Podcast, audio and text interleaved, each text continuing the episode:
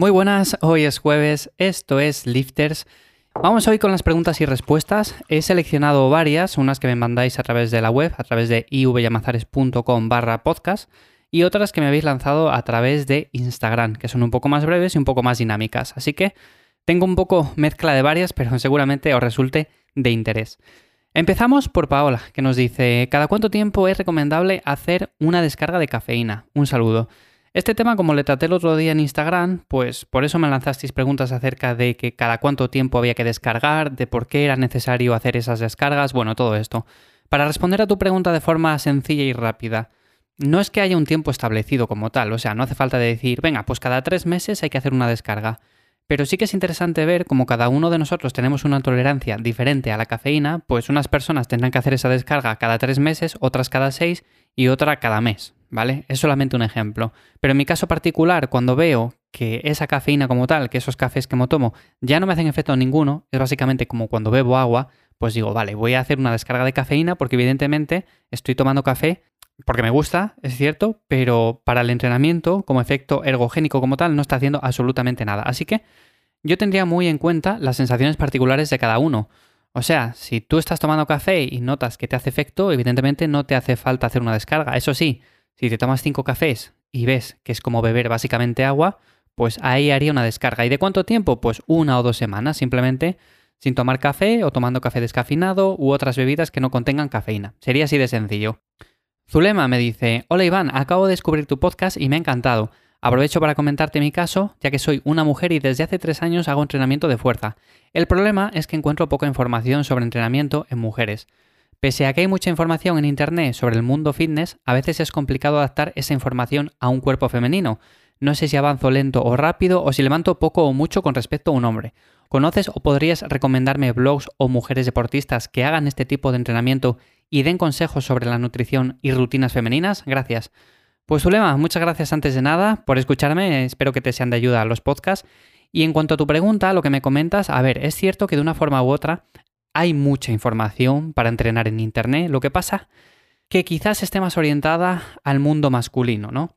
Siempre el mundo de las pesas se ha visto como que es para los hombres. Es cierto que a día de hoy todo está mucho más extendido, ya vemos a mujeres entrenando con pesas, ya no se tiene tanto miedo o tanto pavor a ganar muchísima masa muscular, porque ya sabemos que de forma natural eso va a ser un poco complicado. Una mujer no se va a poner como un hombre por mucho que entrene fuerza, aunque levante kilos y kilos. Entonces, en ese sentido, yo te diría, a ver, Zulema, en Instagram, en Internet, hay muchas chicas que divulgan entrenamiento de fuerza y siempre y cuando tengan en mente los principios básicos de entrenamiento, evidentemente van a ser buenas profesionales. ¿A qué me refiero con esto? Las rutinas como tal, las rutinas de fuerza, hipertrofia, siempre, claro está, hay que adaptarlas más o menos a la persona en cuestión. Pero en el 80% de los casos la rutina es similar, la de un hombre y la de una mujer, o sea, no hace falta hacer grandes cambios. Por supuesto, dependiendo de la persona vamos a priorizar unos músculos con respecto a otros, pero en ese sentido sabemos que los ejercicios básicos siempre van a estar ahí. Por supuesto sabemos que tenemos que progresar en cargas, progresar en repeticiones, que tenemos que ir poco a poco aumentando el peso en la barra y yo no me compararía con el peso que levanto con respecto a otra mujer u a otro hombre. O sea, a mí nunca me gusta hablar de los pesos que yo levanto, porque eso tiende a la comparación, o sea, simplemente por eso. Si yo digo, por ejemplo, ahora, levanto no sé cuántos kilos en sentadilla, algunas personas dirán, uff, nunca llegaré a levantar eso en sentadilla. Y otras personas, sin embargo, quizás me digan, uh, qué poco, yo levanto muchísimo más. Pero es que da igual, o sea, cada uno levanta lo que levanta. Y yo, por ejemplo, voy con ese peso para tantas repeticiones y me va bien. Y otra persona tendrá que poner menos y otra persona tendrá que poner pues un poco más. Pero realmente no tenemos que compararnos si levantamos mucho, si levantamos poco, sino que tenemos que hacer una planificación básicamente a nuestra medida, por así decirlo. Entonces, hay personas que divulgan muy bien y por supuesto todo esto que yo comento aquí no está enfocado al mundo masculino exclusivamente, está enfocado a todo el mundo particular, o sea, toda la gente que quiera entrenar fuerza y que quiera sacarle rendimiento. Por lo tanto, en ese sentido yo te diría que busques a alguien, si quieres una chica, pues que sea una chica, pero al final los principios van a ser los mismos, los que comento yo aquí o los que comenta otra persona siempre y cuando se ciña a la sobrecarga progresiva, a la intensidad del entrenamiento y demás. Si hay una persona que te dice, no, no, es que una rutina para chicas tiene que ser con gomas elásticas, con pesas rosas, con altas repeticiones, porque así es mucho mejor para tonificar, huye. O sea, básicamente huye porque esa persona no tiene las capacidades necesarias para planificar la rutina a nadie. Pero bueno, Esto es un tema muy extenso, como ves puedo estar aquí hablando una hora, así que lo voy a dejar en un episodio aparte y comentamos un poco más a fondo todo este tema. Zulema, si te parece. Sara me dice, realizo ayuno 16-8 y estoy pensando en alargarlo un poco. ¿Es perder el tiempo?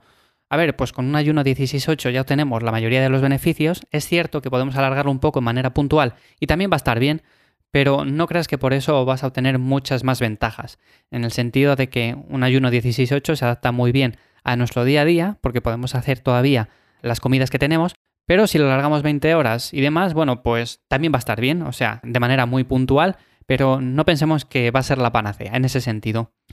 Rebeca, realizo cardio 5 días por semana, más hit, más full body 2 días. ¿Cómo lo ves? Pues lo veo un entrenamiento bastante bien. Lo que pasa es que un entrenamiento de fuerza de 2 días simplemente se me queda un poco corto y más si estamos haciendo 5 días cardio. Yo lo invertiría un poco, haría 3 días, por ejemplo, full body y en lugar de 5 días cardio haría, por ejemplo, otros 3 y el hit lo mantendría. Más que nada de esta manera así lo tenemos un poco más equilibrado porque tanto cardio y tan poco entrenamiento de fuerza a mí no me gusta demasiado. Además, los mayores beneficios los obtenemos del entrenamiento de fuerza. El cardio ya sabéis que como complemento está bien, pero hacer 5 días de cardio y solamente 2 de full body se me queda un poco corto, así que yo tiraría por ahí, Rebeca. Marco me dice, ¿qué opinas de la dieta vegetariana para ganar músculo y desarrollar fuerza? Pues que es una dieta que está bien siempre y cuando cumplamos con los requerimientos de proteína. O sea, no tiene nada de particular, simplemente que no vamos a comer carne, pero la proteína la podemos obtener de muchas otras fuentes. Tenemos legumbres, tenemos proteína vegetal como la proteína de guisante, tenemos otras muchas fuentes. Al final vamos a llegar a la proteína de forma bastante sencilla, entonces sí, se puede ganar músculo y se puede desarrollar fuerza también con una dieta vegetariana. Estaría bien, Marco. Yaiza, ¿utilizas alguna aplicación para medir tu RM? Estoy viciada a escucharte cada mañana. Bueno, pues muchas gracias, Yaiza. Y no, no utilizo ninguna aplicación para medir mi RM. Básicamente porque el entrenamiento que yo hago no necesito medir mi RM cada semana. Además ya sabéis que el RM va variando de día en día. Yo, por ejemplo, hoy puedo mover 150 kilos, pero mañana mi RM puede ser de 140, de 155, bueno, puede variar un poco arriba o abajo dependiendo del día, de lo cansados que estemos, del estrés que hayamos tenido, de muchos factores. Así que no, no utilizo ninguna aplicación para medir mi RM y si tu objetivo es básicamente ganar masa muscular, tampoco te hace mucha falta. Si es a fuerza y si eres competidora de powerlifting, pues igual sí, de vez en cuando para ver cómo vas y demás, pero ya te digo que en la mayoría de ocasiones no es necesario. Antonio me dice, café descafeinado versus agua. Bueno, pues básicamente que tiene sabor a café, ¿no? No, a ver, en ese sentido yo utilizo el café descafeinado cuando estoy, por ejemplo, haciendo una descarga de cafeína. Es cierto que el sabor es diferente, pero si tenemos mucho mono de café, que no es mi caso, ya os digo, pero si tenemos mucho mono y queremos paliarlo de alguna manera, pues podemos tomar café descafeinado y al final va a ser una semana o dos semanas las que vamos a estar con este proceso, por lo tanto sería también interesante incluirlo si es que tenemos ganas de beber café y tenemos mucho mono, como digo, pero bueno, es una opción simplemente a tener en cuenta. Y sin más, lo dejamos por aquí hoy en este preguntas y respuestas. Ya sabéis que me podéis dejar la vuestra tanto en Instagram como en ivyamazares.com, que también os he hecho una mano con el entrenamiento. Espero que todos estos episodios os sean de ayuda. Si ha sido así, pues valoro también mucho que dejéis un me gusta, que lo comentéis, que dejéis una valoración de 5 estrellas también en Apple Podcast si me escucháis desde ahí. En definitiva, que le deis mucho amor a este tipo de episodios y sin más, como digo siempre, nos escuchamos pronto. Un abrazo.